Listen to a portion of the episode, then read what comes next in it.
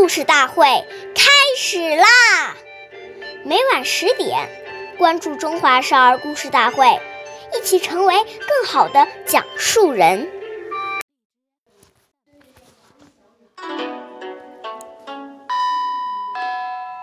岁月易流逝，故事永流传。大家好，我是中华少儿故事大会讲我给大家讲的故事是《曾子内省》第四十九集。曾子是孔子的学生，叫曾参，他是个非常注重道德修养的人。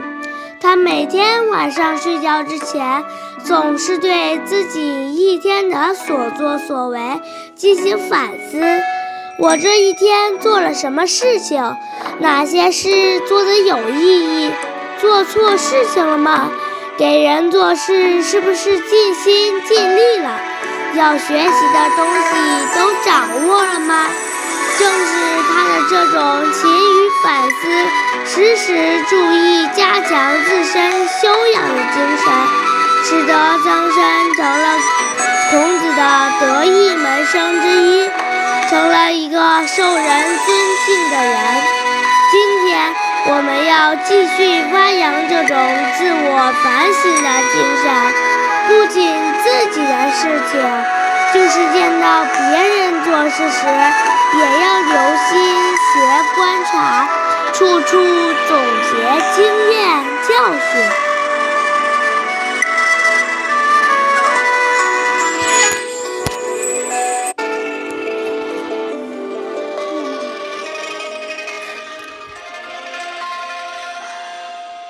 下面有请故事大会王老师为我们解析这段小故事，掌声有请。